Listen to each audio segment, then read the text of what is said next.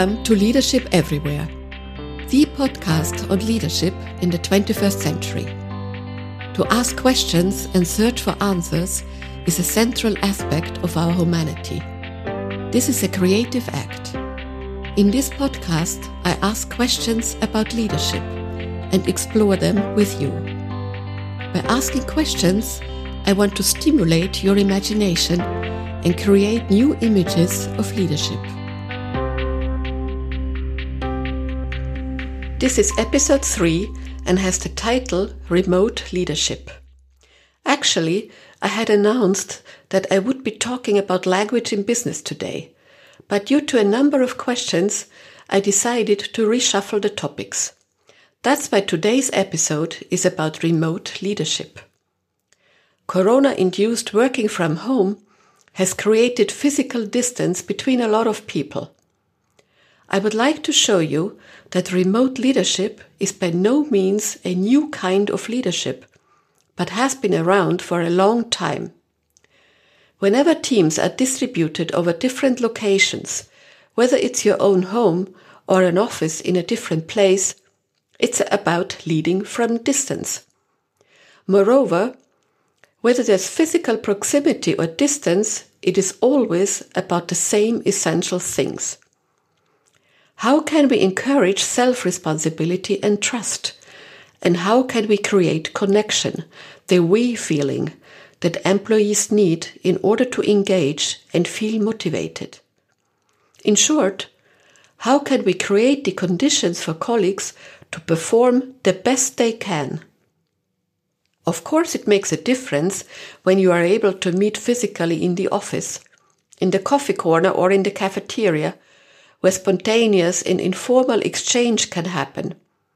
But you will see that each of you has always interacted remotely, whether by email, phone calls, Skype, WhatsApp, and the like, even if you were at the same place. How to make the best use of this non physical interaction, how your own attitude can contribute to make it successful, and which rituals support you in doing so that's what today's focus is on. I was a member of the executive team of a global organization for almost 20 years. The 350 or so employees are spread across some 20 locations in as many countries, with less than a third at the headquarters in Vienna. Large regional projects, for example, had the project management in Vienna two employees in the office in Pakistan, an office with five in Afghanistan, or eight in Lebanon, two in Jordan, five in Turkey, etc. These teams were all faced with the same task to deliver the specified results and achieve their project goals. And of course, there were issues connected to security and physical well being of the staff as many projects were carried out in countries with great political instability. The analogy to the current situation is given here too. Corona is also a threat to physical well being, and the associated uncertainties and restrictions in movement, with partners and kids all at home, are a strain on people's emotional and mental well being. Let's start with the usual self reflection. What do you consider the most important aspect of remote leadership? What can compensate for physical distance? What special demands does this create on the whole team, on you as a leader? As the term implies, it's about the absence of physical proximity. But what kind of proximity are we talking about? Actually, it is about a feeling of belonging, about trust, a sense of connection, about pulling together to achieve something together. Physical proximity alone does not guarantee any of these, but something else is needed, and that has to do with your own attitude and with understanding how people connect with each other. In coaching, we refer to the process of connecting as creating rapport. Rapport is the positive relationship between individuals and is characterized by mutual respect, understanding, and trust. Physical presence is helpful, but not absolutely necessary. You can express honest interest, appreciation, and respect via telephone, Zoom meeting, or other media. But think for a moment about what is important to your co-workers as fellow human beings. A small example. When I talked to colleagues from the Arab world, the most important thing to start with was asking about the family. We talked briefly about everyday life, the children, and then went on to talk about how things were going at work. I've called this little introduction taking the temperature. In the current corona situation, this is immensely important. There can be small anecdotes from the home office or tips for homeschooling, etc. This kind of temperature taking helps you finding out easier and quicker if something doesn't fit. These little exchanges connect and promote trust, which is always important, but especially in times of crisis. When it then comes to hardcore business topics, a good basis for open discussions is already there. There is a scientific explanation for this effect. From birth, humans have the ability to create rapport. Neuropsychology has found specialized brain structures, the so-called mirror neurons. This is briefly how it works. If you find a person sympathetic, you will try to adapt to that person. Watch out when you talk to someone with whom you share an interest or whom you find likable. You start to speak in a similar tone of voice, often even using the same words or facial expressions. This can be observed also in well functioning teams. The more positive you perceive the contact, the more you resemble your partner. This has tangible advantages for a relationship. You become more generous with each other. You don't take everything personally. You tolerate when the other one has a bad day, is a bit rough or so. A good rapport helps to meet each other openly and to accept also critical remarks. How does this work from a distance? How do we create the connection that people need to be motivated and take responsibility? Dear listeners, it may sound trivial. To establish rapport, we basically need two things language and eye contact. And this is now of great relevance for remote leadership. Speaking is the most important way to connect with each other. And thanks to some great inventions, we have the possibility to communicate with each other without physically meeting. Nowadays, practically everyone uses Zoom, WebEx, MS Teams, and other technical possibilities to talk to each other. Just as with leadership from proximity, regularity and predictability of meetings are important factors.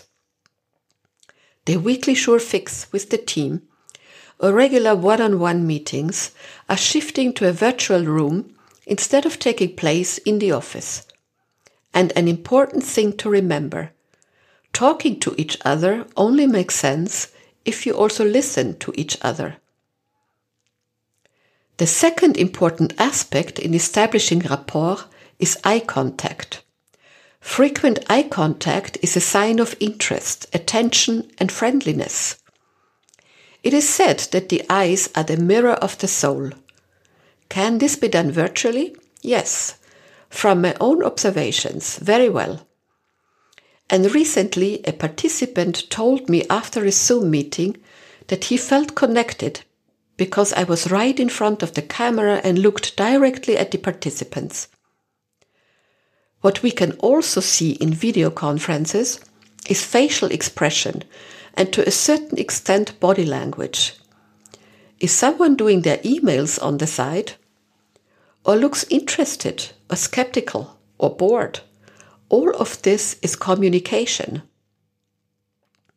Now it is of course an overkill to sit in front of the screen all day and go from one video meeting to the next. Nobody can bear that.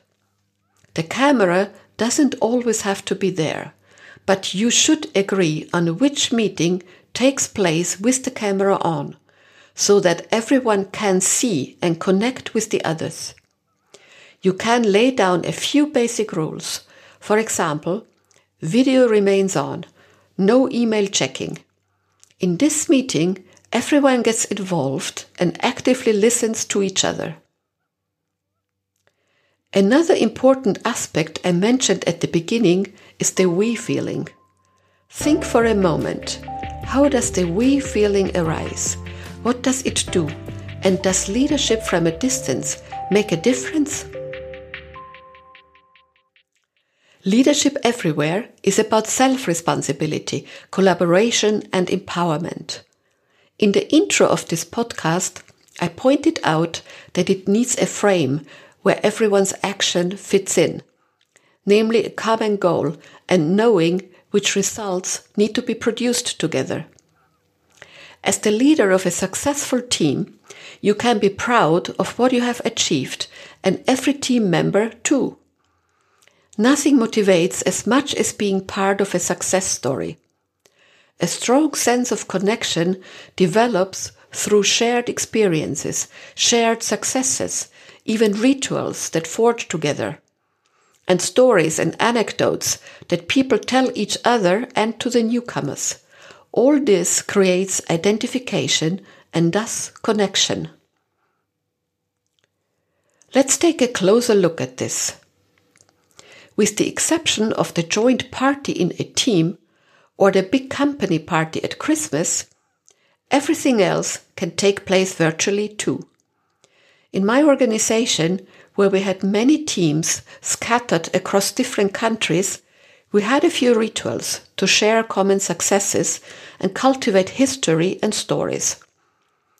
For example, there was an induction day, which was one day a month when all the newcomers, no matter where, met virtually. As a member of the management team, it was my job to welcome everyone and talk not only about our goals, strategies, etc., but also about the history of the organization and stories about its foundation and development. It was all about the spirit, the common achievements, the culture. All this was combined with an invitation to the newcomers to become part of the story, to set their own footprint.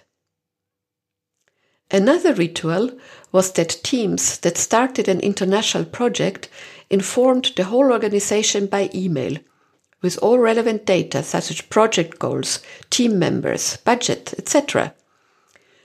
Likewise, when a project was successfully completed, the information went out to the entire organization, and many celebrated the success with congratulations, comments, emojis, and so on.